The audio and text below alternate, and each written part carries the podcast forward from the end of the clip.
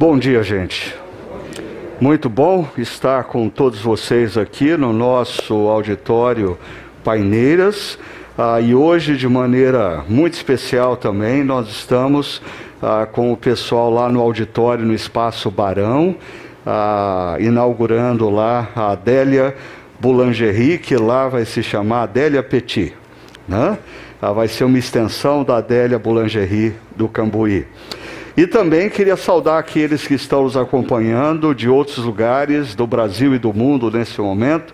Sempre bom ter você aqui com a gente. É claro que hoje, eu, ao longo da semana, eu havia planejado um início diferente nesse domingo. Ah, eu estava assim imaginando estar aqui com a camisa do meu time.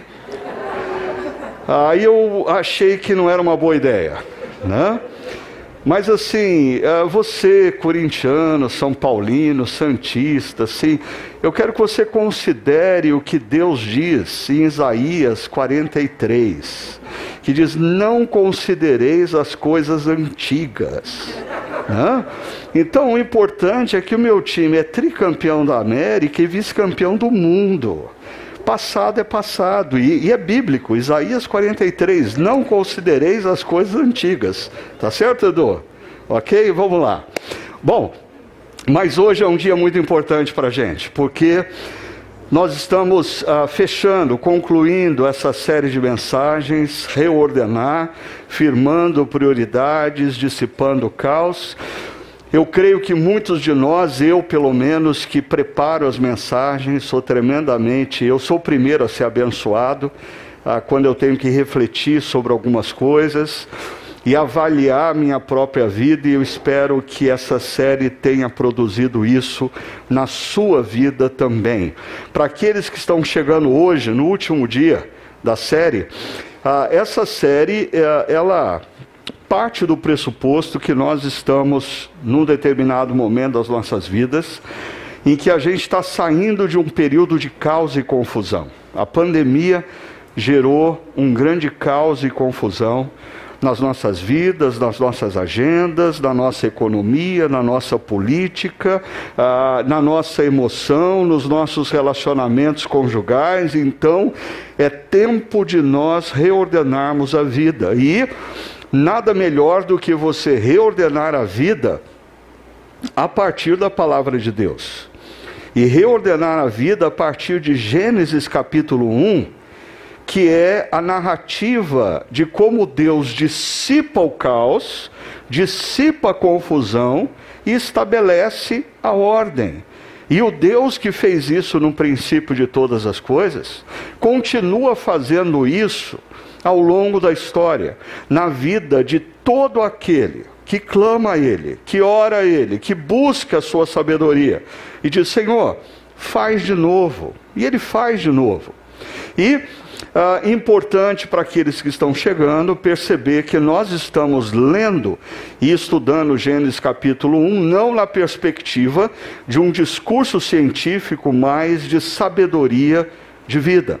Gênesis 1 foi escrito ah, ah, para inspirar pessoas a refletirem sobre uma grande verdade.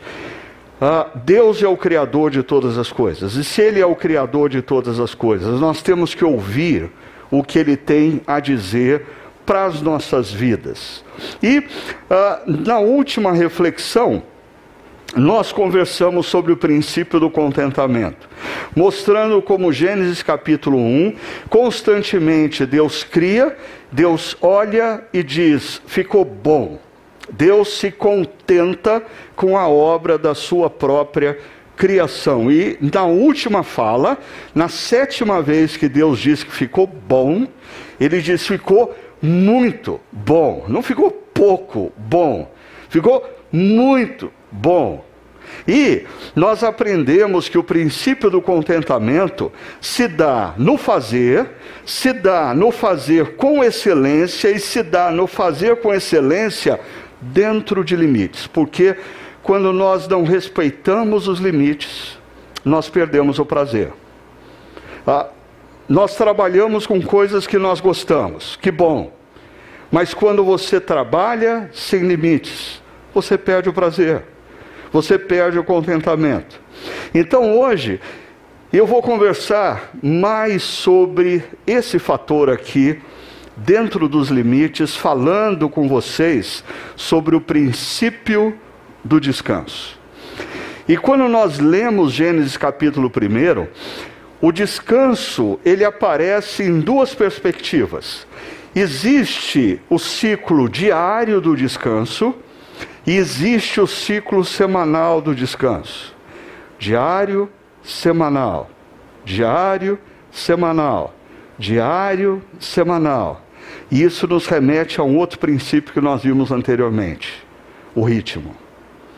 Deus não trabalha em Gênesis 1 de maneira desordenada, de maneira impulsiva, de maneira caótica. Ele trabalha com ritmo, diário, semanal.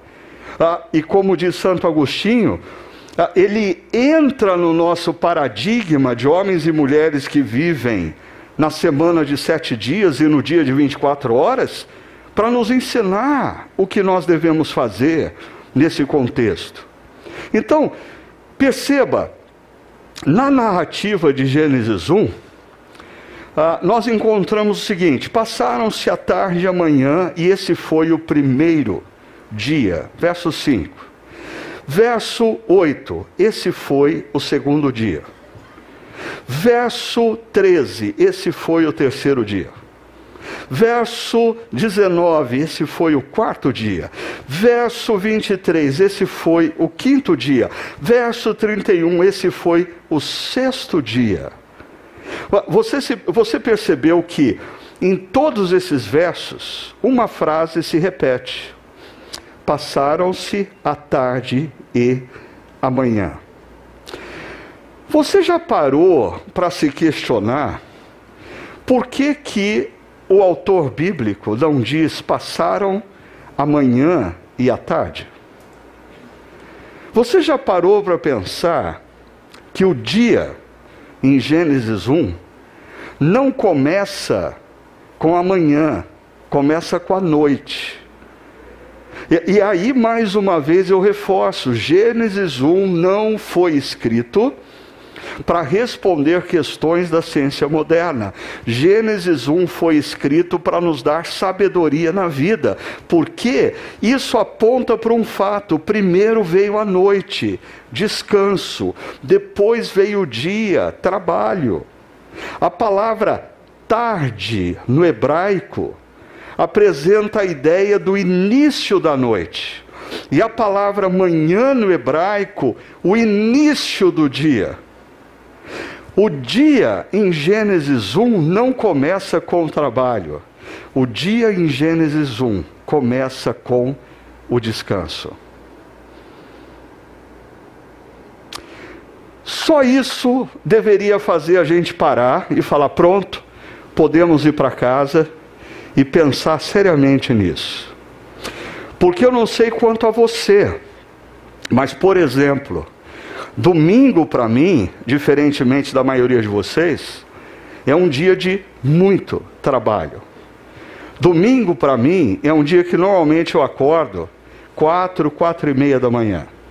Ah, não porque eu vou preparar a mensagem, a mensagem já foi preparada, mas porque eu preciso rever, revisitar, fazer ajustes, orar, pensar, refletir.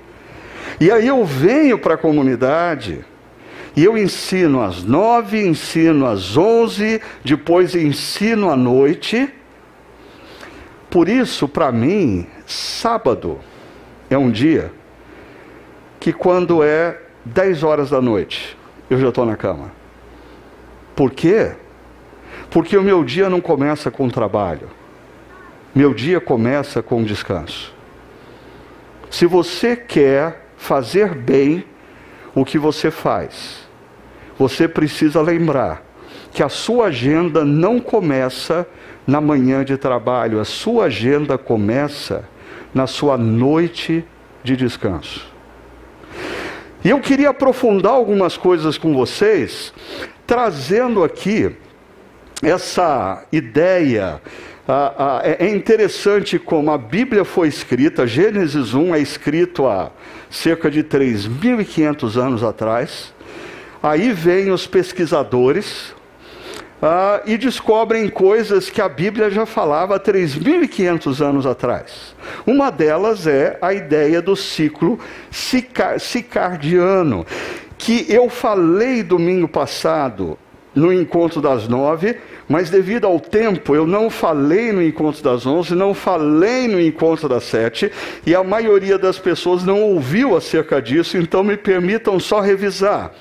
O ciclo circadiano é o período de 24 horas em que o relógio biológico interno mantém as atividades e os processos do nosso corpo, como o metabolismo, o sono e a vigília, e é influenciado diretamente pela exposição a diferentes tipos de luminosidade ao longo do dia. Em outras palavras, o, o seu organismo ele é inteligente o suficiente para saber o que você precisa ao longo do ciclo de 24 horas. E ele foi programado para oferecer a você o que você precisa ao longo de um ciclo de 24 horas.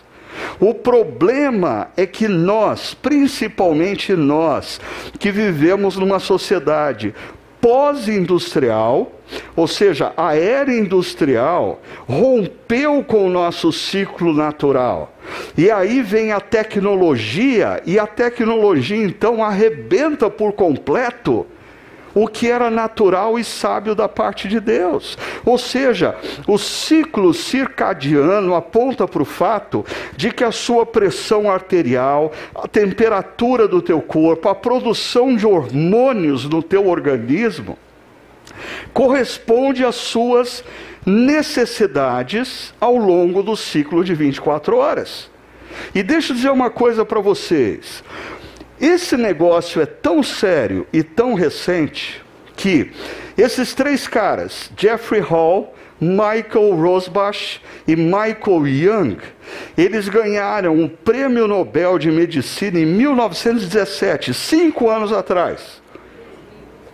2017, perdão. Cinco anos atrás, defendendo o quê? Ah, o ciclo circadiano. A importância da gente perceber que existe uma lei natural por detrás do nosso organismo. Ah, deixa eu mostrar rapidamente para você um pouco do que a gente está falando. Basicamente, a luz do dia interfere no seu organismo, assim como a ausência da luz interfere no seu organismo. Então, quando a luz do dia ah, alcança você, primeiro, o seu organismo para de produzir melatonina, o hormônio do, do, do sono, e passa a produzir cortisol, hormônio importante para o estresse, para a realização, para o trabalho. E aí, em algum momento do meio da manhã, é o momento de pico da sua atenção intelectual. Então, quem produz intelectualmente, quem precisa usar a mente, amanhã é o ponto alto de produção. E aí alcança o meio do dia e olha só, o período da tarde é o, é o momento em que seu, a, a, sua dimensão física trabalha com maior coordenação. E, no final da tarde, a sua eficiência cardíaca e a força muscular alcançam o pico. Ou seja, ative, é, atletas não é para menos que, por exemplo, jogos de futebol acontecem às quatro horas da tarde, às cinco horas da tarde, na maioria ah, do, dos fusos horários do mundo. Esse é o momento de pico da atividade física. Mas aí a luz do sol vai embora. E o que acontece? Maior pressão sanguínea, a temperatura do corpo é mais alta, mas cerca de uma hora e meia, duas horas depois que o seu organismo não tem luz natural, começa a produção da melatonina. Para quê? Para você poder dormir. E você alcança o sono profundo E aí vem, aqui a temperatura do corpo está alta, porque você vem da atividade. Aqui ela está baixa.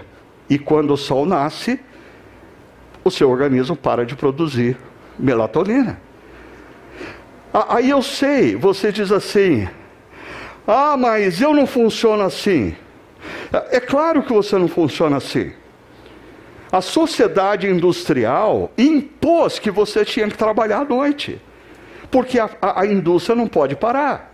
Então tem que ter ciclo noturno. E mais, a sociedade tecnológica colocou você em empresas em que você tem que fazer reunião com chineses e japoneses. Logo, você tem que trabalhar à noite.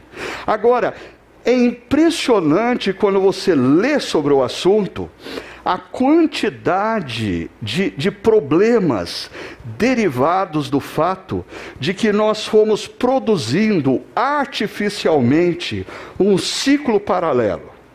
Um deles, por exemplo, a falta de sono aqui está diretamente ligada ao aumento da obesidade. Obesidade. Dentre outras coisas.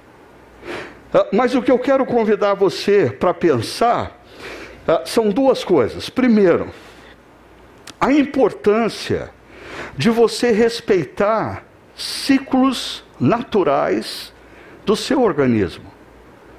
Como você pode produzir mais se você entender o, o seu ciclo natural, se você respeitar o descanso, se você integrar o descanso como parte imprescindível no seu trabalho. Descanso não é oposto de trabalho. Descanso é essencial para o trabalho. Aí, lendo esse livro, At Your Best, do Carrie Newhoff, um canadense, uh, ele ele convida a gente para pensar no seguinte: se você tem a ideia de que o seu organismo e a sua vida têm um ciclo, você precisa parar e pensar no tipo de atividade que você desenvolve, qual é a zona verde, a zona de maior produtividade, qual é a zona amarela, aquela zona em que você ainda consegue produzir, mas você não tem, talvez, um desempenho tão bom. E qual é a zona vermelha? A de baixa produtividade. Não significa que na zona vermelha você não produz nada. Só significa que, por exemplo, ah, eu, o, o, meu trabalho, a minha entrega é essencialmente intelectual. Ah, eu uso a mente para ouvir pessoas, para aconselhar pessoas, para ensinar a Bíblia para as pessoas. Então, qual é a minha zona verde? No meu caso, são as minhas manhãs. E qual é a minha zona vermelha? No meu caso, não é no seu, no meu caso, são os finais de tarde, aonde eu não tenho mais tanta capacidade de concentração. Ah, mas por isso eu não vou fazer nada aqui? Não. Eu inverti uma coisa que eu fazia. Eu usava a manhã para atividade física. Mas, mas, a minha produção é intelectual e a minha manhã é a minha zona verde. Por outro lado, a minha zona vermelha de produção é o final da tarde. Então eu falei, eu vou praticar exercício no final da tarde quando eu não preciso de concentração mental. Ah, mas eu posso produzir alguma coisa aqui. É, é interessante como, se tempo é um recurso que Deus deu a cada um de nós, a boa mordomia do tempo requer que a gente aprenda como a gente funciona e aplicar o que nós precisamos fazer como a gente funciona. Então, acrescendo aí um dado que eu coloquei também, que é a regra 80-20 de Vilfredo Pareto. Vilfredo Pareto foi um economista e sociólogo italiano. Ah, viveu ali ah, no final do século XIX, início do século XX. E dentre outras coisas, ele observou o seguinte: ah, ele observou na Itália que 80% da produção agrícola vinha de 20% das propriedades que plantavam. E ele começou a ficar intrigado com isso. E ele começou a perceber outras relações. Relações que mostram o seguinte: ah, de tudo que você se esforça em fazer, de tudo que você investe, 20% do seu esforço, 20% do seu investimento são responsáveis por 80% dos seus resultados. Então, empresas, quando descobriram essa regra, 80-20 do Gilfredo Pareto, começaram a perceber o seguinte: 20% dos nossos clientes são responsáveis por 80% do nosso faturamento. Aí, ah, eu já fiz menção: um sujeito comprou uma sorveteria. E ele resolveu trabalhar com inteligência. Ele, ele disse: eu não, vou, eu não vou trabalhar por intuição. E ele passou três meses ah, colocando numa planilha quantas pessoas entravam na sorveteria em cada horário do dia e da semana. Ele chegou à seguinte conclusão: 80% do faturamento dele estava concentrado em 20% do tempo que a sorveteria se mantinha aberta ao longo da semana. Isso mudou a atitude dele na gestão da sorveteria. Igrejas. Por incrível que pareça, a maioria das igrejas a gente poderia dizer que 80% dos ministérios acontecem porque 20% da membresia serve. Ah, e às vezes a gente, se for fazer o cálculo, ah, 80% do que uma igreja arrecada financeiramente para sustentar vem de 20% de pessoas que são fiéis. Mas, mas o que isso nos ensina sobre o tempo? Você precisa perceber quais são os seus 20%. O, o, que é, o que é aquilo que só você pode fazer? O que é aquilo que, quando você faz, gera, multiplica recursos para a sua vida, para a sua caminhada profissional, para a sua vida familiar? O que, o que são esses 20%? e coloque esses 20% na sua zona verde. Porque sabe o que a maioria das pessoas fazem sem essa consciência? Gastam o tempo da zona verde fazendo coisas que não geram resultados e que outros poderiam estar fazendo. E não o que só você pode fazer e o que de fato vai gerar na sua caminhada acadêmica, na sua caminhada profissional, na sua caminhada familiar, como esposo, como pai, como mãe, na sua caminhada como cristão, qual, aonde estão os seus 20%? Coloque isso na sua zona verde. Mas deixa eu falar um pouco do ciclo semanal. Porque Gênesis 1 não fala só do ciclo diário, que ah, o dia começa com a noite, o trabalho começa com o descanso, mas fala do ciclo semanal. No sétimo dia, Deus já havia concluído a obra que realizara, e nesse dia descansou. Abençoou Deus o sétimo dia e o santificou, porque nele descansou e toda a obra que realizara na criação. Nesses três versos, quatro verbos se destacam. Deus descansou, o primeiro verbo. O último verbo, Deus descansou. O que na poesia hebraica nós chamamos de quiasmo.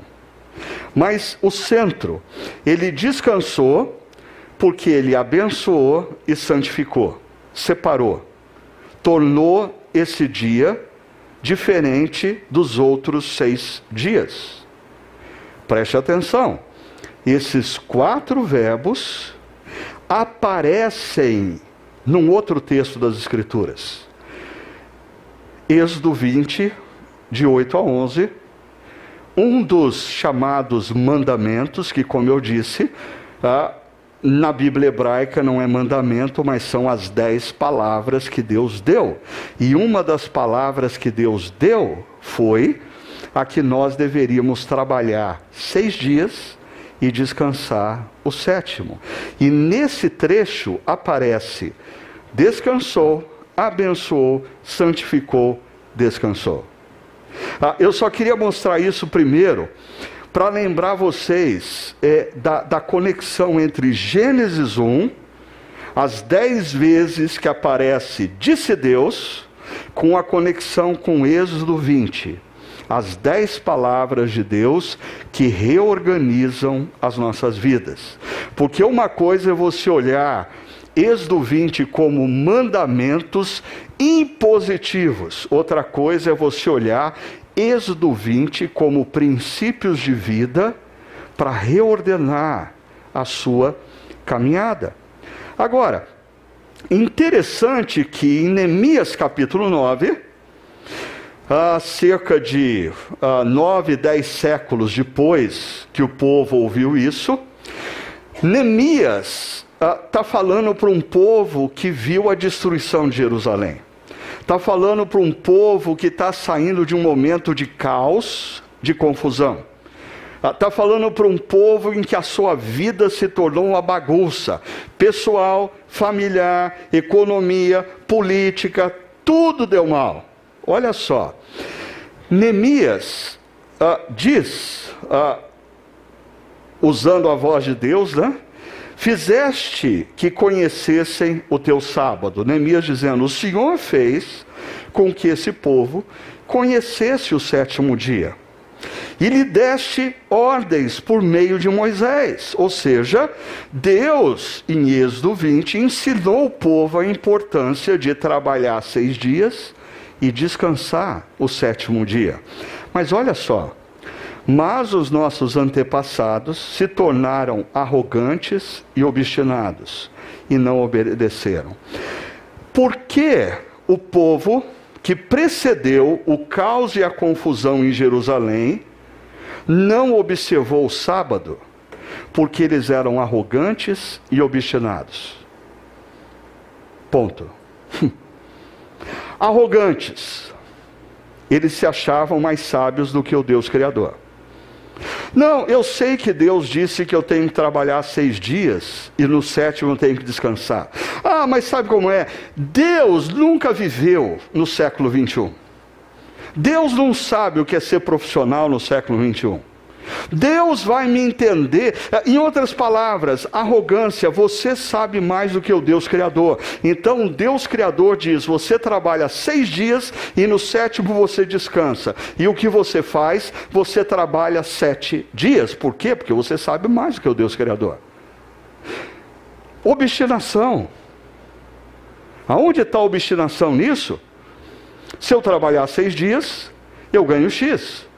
Se eu trabalhar sete dias, eu ganho X plus mais um dia. Ah, Deus, um dia eu vou parar de trabalhar, mas agora é hora de eu trabalhar sete dias. Por quê? Porque isso vai me dar o que eu preciso para viver. Interessante, é um deslocamento da sua confiança em que Deus é aquele que provê tudo o que você precisa para a confiança que quem provê o que você precisa é o seu trabalho. Assim, alguns anos atrás, eu ouvi a indicação desse livro, uh, Peak Performance. E uh, eu achei interessante o que foi falado sobre esse livro e eu peguei, comprei. E logo na introdução, o, os dois autores dizem assim: Nós vamos oferecer para você ah, tudo o que existe de melhor e mais atualizado sobre a ciência da performance. É, por que alguns atletas são considerados atletas de alta performance? Por que profissionais são considerados profissionais de alta performance? Ah, e quando eu li isso, eu falei assim: eu não vou ler esse livro, porque eu já estou em burnout. Eu não preciso de mais um livro que diga que eu preciso me esforçar, que eu preciso fazer mais, que eu preciso me dedicar, que eu preciso uh, trabalhar mais. Não dá. Eu estou precisando de um livro que fale outra coisa. Aí um amigo falou assim: não, não, não, não, não. Não julgue mal esse livro. Vá em frente. E aí, do que, que trata esse livro? Primeiro, ah, ele nos coloca num contexto. A tecnologia tem demandado maior velocidade e a eficiência. Então, profissionais no mundo atual precisam trabalhar mais, a gente viu no monólogo, do que profissionais do passado. Por quê? É, é interessante, um dia nós sonhamos que a tecnologia faria a gente trabalhar menos, porque os computadores trabalhariam por nós. Só que hoje é o seu celular que faz você trabalhar mais. É o seu celular que manda em você. É o seu celular que mantém você ligado o tempo todo no que está acontecendo com pessoas que não têm nada a ver com a tua vida e desconectado daqueles que estão em volta da mesa e que são as pessoas que te amam. Ainda, aumento do número de horas de trabalho. E, e na pandemia a gente viu isso. É interessante, na pandemia, num primeiro momento eu ouvi muitos profissionais dizendo assim, não pastor, esse negócio de home office é uma maravilha, porque eu ganhei ah, duas, três horas por dia do deslocamento que eu fazia. Hoje, conversando, conversando com esses mesmos profissionais, eu digo assim, o que, que você está fazendo com as duas, três horas por dia que você ganhou? Trabalhando. O cara começa a trabalhar mais cedo e termina mais tarde aumento do uso de drogas, drogas lícitas e ilícitas. Drogas lícitas. É impressionante o número de jovens com seus vinte e poucos anos de idade precisando tomar de forma rotineira antidepressivo. Tem alguma coisa de estranho acontecendo. Ah, um tempo atrás eu estava conversando com um jovem profissional, 28 anos de idade. Qual o seu problema? Hipertensão. Falei, cara, o que está acontecendo? Você tem 28 anos de idade. Tomando medicação para pressão alta, vivendo consequências do burnout, tomando antidepressivo. A gente precisa acordar o aumento dos casos da síndrome de burnout. É, é interessante, o, o, a síndrome de burnout era coisa de profissionais na faixa dos 40, 50 anos de idade. Hoje é coisa de jovem profissional com seus 20, 30 anos de idade. A, a pergunta que os autores desse livro levantam é: qual a peça ausente nesse quebra-cabeça? O que está acontecendo? Agora, tenha em mente que o título do livro é uh, Peak Alta Performance. Né? Eles vão dizer: a peça que está faltando é descanso. E eles começam a mostrar como, na história de atletas de alta performance, de acadêmicos de alta performance, de empresários de alta performance, a descoberta desses caras é ritmo. Ritmo que envolve esforço mais descanso igual a desenvolvimento sustentável. Quando eu tenho que trabalhar os seis dias, eu me entrego. Mas eu tenho um momento em que eu paro. Eu me renovo eu me restauro. E isso eu faço em ciclos diários e ciclos semanais. Ah, atletas descobriram que o descanso era tão importante para o rendimento deles quanto o exercício físico. escritores renomados dizem que a, a, as horas mais preciosas da vida deles a, é a madrugada entre quatro horas e oito horas da manhã, aonde o mundo ainda não acordou e eles estão com as luzes dos seus escritórios acesas, produzindo, criando, fazendo poesia, narrativas. Mas eles falam também da importância do descanso anterior, o sono. Assim, perceba, a rotina que contempla margens, que priorize atividades de renovação. Ah, esse é um problema comum hoje em dia. Agendas sem margens. Agendas sem margens.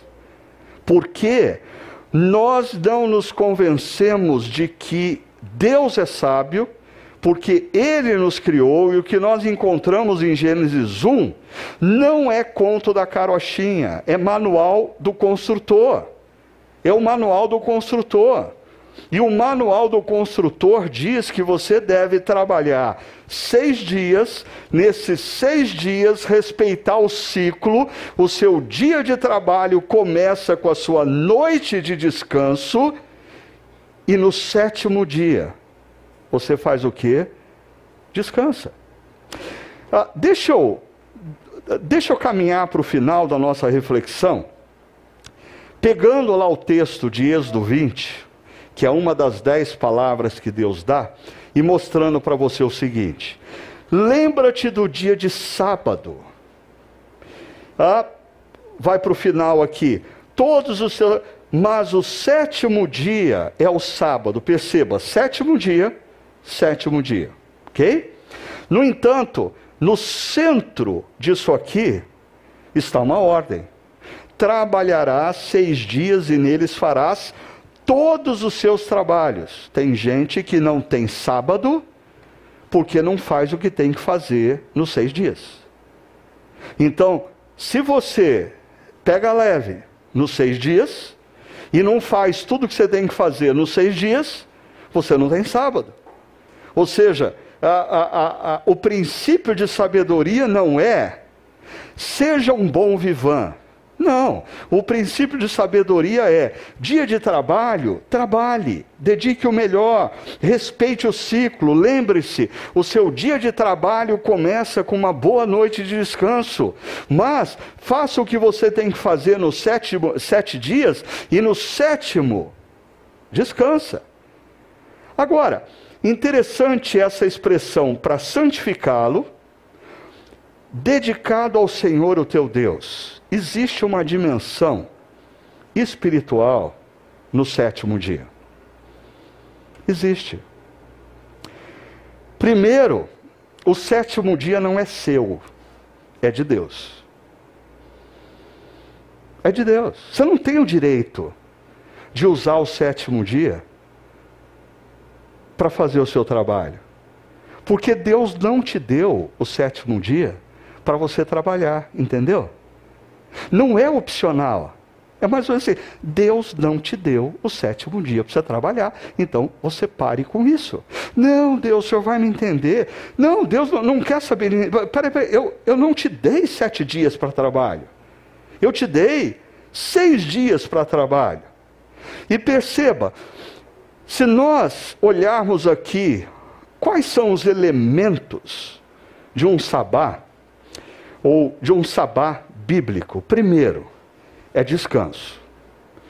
O sétimo dia, seja para você ele sábado ou domingo ou segunda, o sétimo dia é dia em que você não deve se envolver com absolutamente nada que envolve trabalho. Segunda coisa, é tempo de adoração. É, porque ah, tem gente também que vai no outro extremo. Ah, o seu dia de descanso é dia de ficar em casa, de fazer churrasco, de assistir jogo do Corinthians, olha coisa pecadora. Né? Ah, aí você fala, meu amigo, e a sua comunidade cristã? Ah, eu não preciso disso. Ah, e nesse tempo de pandemia você se conectou na televisão e botou o seu lar em adoração. Ah, é muito chato assistir pela televisão.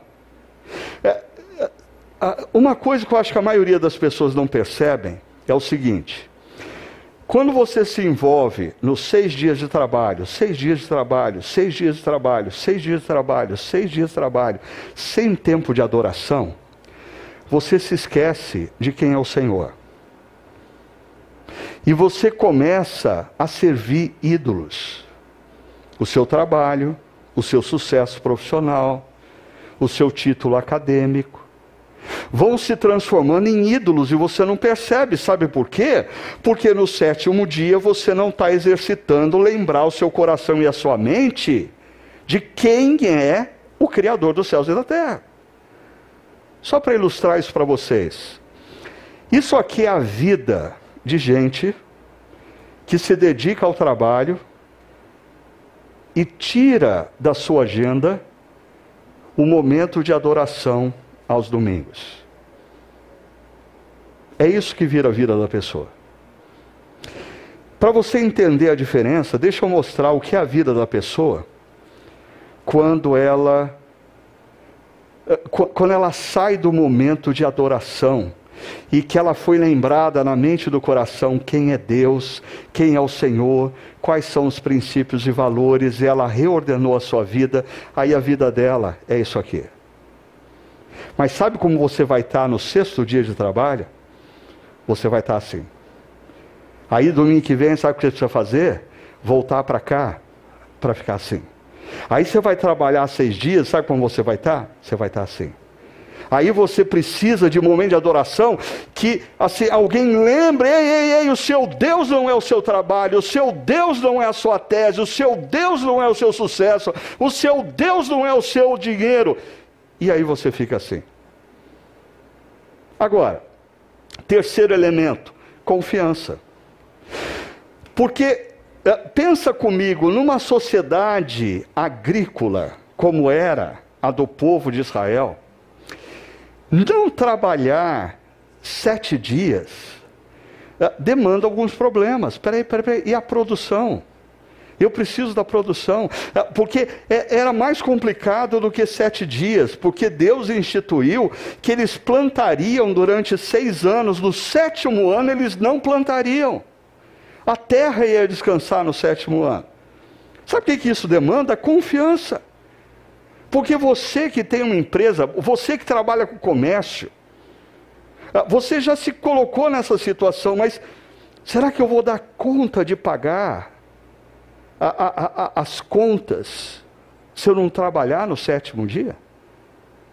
Tem uma história interessante, eu incentivo você a conhecer, é dessa rede fast food dos Estados Unidos, a Chicken Filet.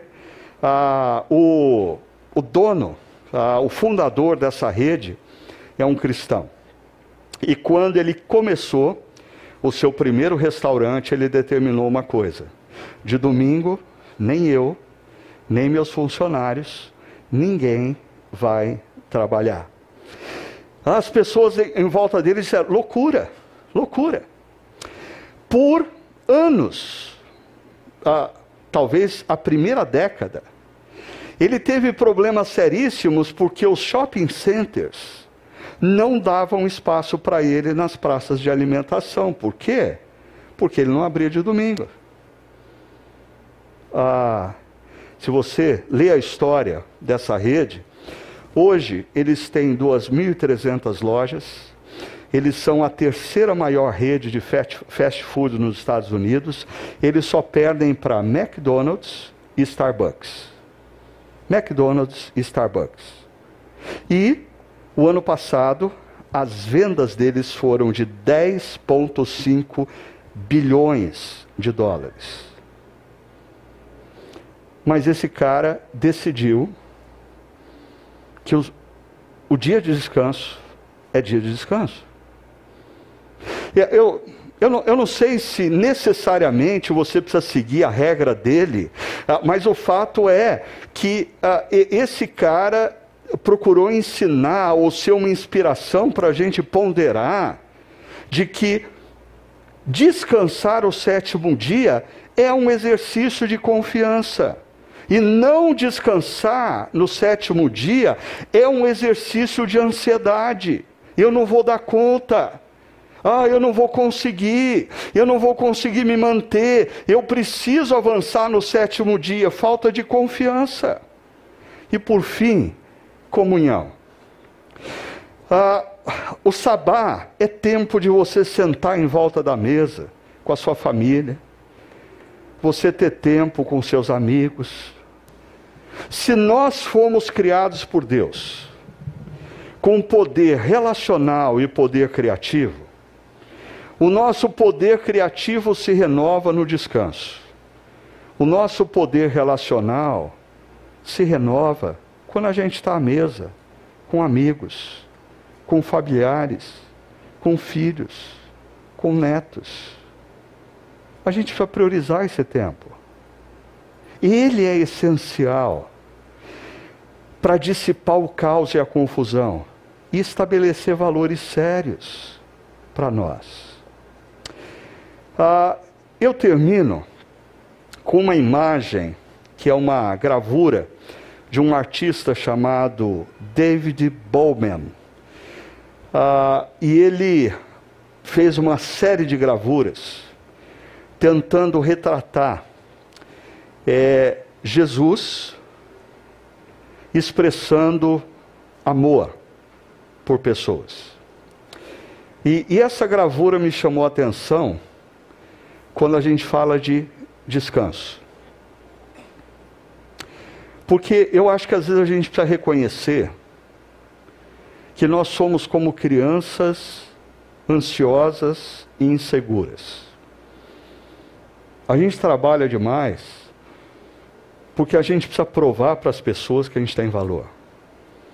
A gente trabalha demais porque a gente tem medo de no futuro não ter dinheiro para viver. A gente trabalha demais porque a gente quer aprovação de pessoas que nos cercam. E tudo isso, sabe que gera em nós? Cansaço. Cansaço. Ah, é interessante pensar que nós somos crianças de Deus. E essa criança está descansando nos braços de Jesus. Nos braços de Jesus, eu não preciso provar o meu valor. Nos braços de Jesus, eu não preciso ficar preocupado com o dia de amanhã. Nos braços de Jesus, eu não preciso ficar preocupado se eu sou aprovado ou não pelos que me cercam. Ele me aprova, ele me ama, ele me quer, ele sussurra no meu ouvido: eu vou cuidar de você. Por isso, eu queria terminar essa reflexão hoje lembrando que Jesus falou de descanso. Lá em Mateus capítulo 11, verso 28 a 30, eu só vou ler o verso 28.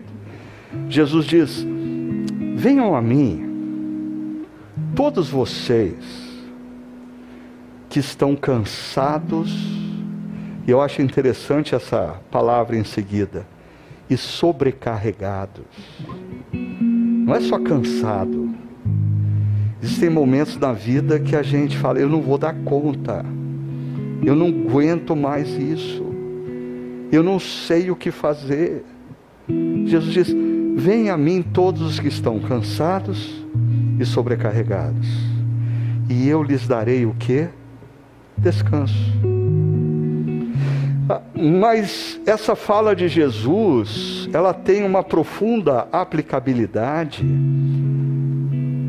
no conceito religiosidade e espiritualidade, porque religiosidade é a nossa tentativa de agradar a Deus, religiosidade é a nossa tentativa de ser bom o suficiente aos olhos de Deus, religiosidade é a gente tentar cumprir as regras, espiritualidade é a gente perceber que Deus entrou na história na pessoa de Jesus, morreu naquela cruz para nos perdoar, para pagar pelos nossos pecados mais horrendos, mais grotescos, porque Ele nos ama.